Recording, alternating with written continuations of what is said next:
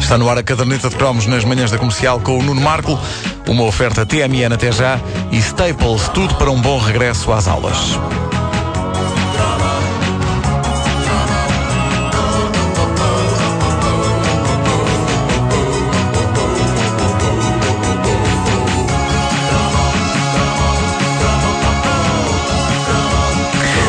Ginástica faziam de nós uns homens, eh, as aulas de educação musical faziam de nós umas mulheres. Eh, E isto não é um preconceito, é uma reflexão que surge após ponderada análise do que se passava quando eh, passávamos da quarta classe para o primeiro ano do ciclo. Hoje chama-se quinto ano. E constatávamos nessa altura que uma coisa que na escola primária era uma espécie de hobby passava na entrada para o ciclo preparatório a ser uma disciplina com hora marcada e tudo. E assim, como íamos aprender português, matemática, inglês, etc., íamos aprender também música. Aliás, eu adorava que fôssemos aprender música, porque o nome música é logo muito mais másculo e valente do que o delicado e levemente totó educação musical. Musical, é. Se uma pessoa tivesse na escola uma disciplina música, isso significava que na volta ainda podia eventualmente aprender rock Agora, educação musical são duas palavras que afastam de imediato do horizonte de um jovem qualquer ideia de que aquilo fosse mais do que era. E o que era aquilo era, acima de tudo, aprender a tocar flauta. E com todo o respeito pelos flautistas deste país, eu nunca percebi esta obsessão que havia na escola pela aprendizagem de um instrumento com tão poucas oportunidades de futuro como a flauta. Se calhar era o mais fácil, seria por isso. Não sei. Olha, não sei. Era? Vamos rapidamente ouvir. Ah, Era muito isso. portátil. Era, era isso, era. Vamos ouvir três excertos de músicas muito populares e bem-sucedidas dos dias de hoje para que eu prove esta minha tese. Vamos ao primeiro. Onde é que está a flauta? Onde é que está a flauta? Vai ao segundo, mete já o segundo. Está aqui alguma flauta? Pi, pi, pi, pi, pi, pi. Mete mais um, mete mais um. Há flauta aqui? Há flauta? Nem ouvi-la. Nem, nem um mísero pífaro. Nada. Sejamos sinceros, todo aquele investimento que havia quando éramos petizes e tínhamos educação musical em que dominássemos com mestria a flauta, não teve, infelizmente, o resultado que todos desejávamos. Ninguém ganha a vida agarrado a um pífaro, a não ser que se seja exterminador de ratos na zona de Amelin. Bom, viram esta referência a, uma, a um Amelie. conto? Foi, foi, foi, foi bonito. Amelin. Amélie Poulain. No entanto, a flauta era das coisas mais importantes do nosso material escolar e não era uma flauta qualquer. A flauta recomendada por basicamente todas as escolas deste país era a mítica flauta Honor.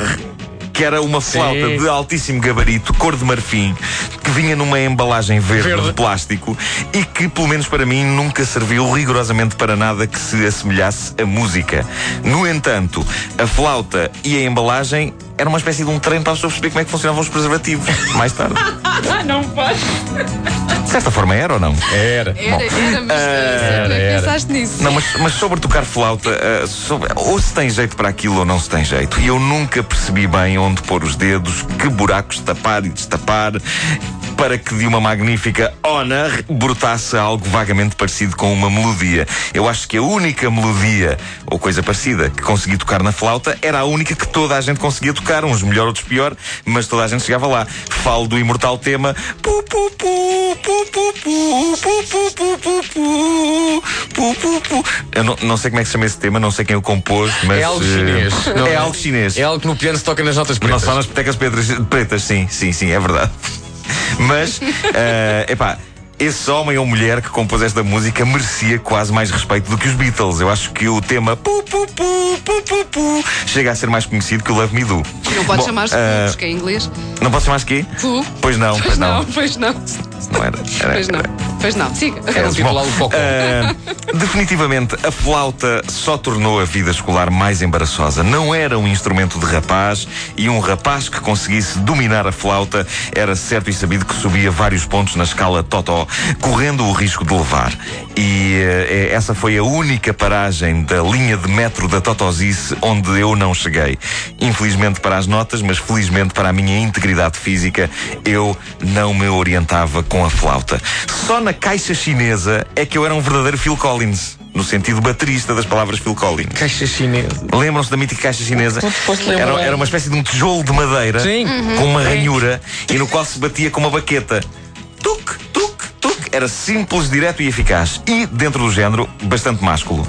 Muito mais másculo do que a flauta. Claro. Claro. Uma, uma pessoa sentia-se baterista. À falta de melhor dentro das salas de música da escola. Eu era grande na caixa chinesa. Eu punha a caixa chinesa a ferver. Com o ritmo alucinante das minhas traulitadas. traulitadas é a linguagem técnica. Sim, sim, claro. Claro. Outra coisa notável das aulas de educação musical era a construção de instrumentos. Lembro-me que um dos. Eh, sim. Um dos meus grandes feitos como aluno desta disciplina foi ter concebido um instrumento notável com dois tacos do soalho de madeira da sala de aula. o que é revolucionário porque é uma coisa que começa como vandalismo e termina como material relevante para a nota. Incri- Acho que é a única vez que isso aconteceu. Em que o, o vandalismo rende. Ah, Lembro-me que o meu professor ficou impressionado com este instrumento fabuloso, dois tacos de madeira do chão, amarrados com um pedaço de cordel e que funcionavam como uma espécie de castanholas. Ah, Chamei-lhe tacanholas. Estranhamente nunca pegou para além disso, embora eu tivesse idealizado que iria vender aquela ideia a um fabricante e revolucionar toda a música. Eu era um rapaz à frente do meu tempo. A era das tacanholas ainda não chegou, mas vai chegar.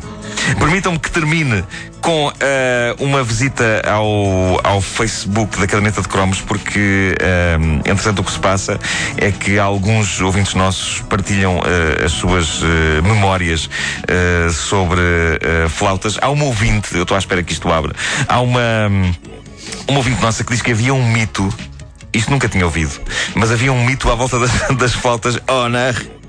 Então. Em que eh, supostamente alguém teria descoberto eh, dentro de, uma flauta uma lesma. Eh, mas eu não sei como é que ela pode ter entrado para ali, não é? Que to- to- todas aquelas entradas eram muito, muito apertadas para, para qualquer lesma, digo eu, não sei.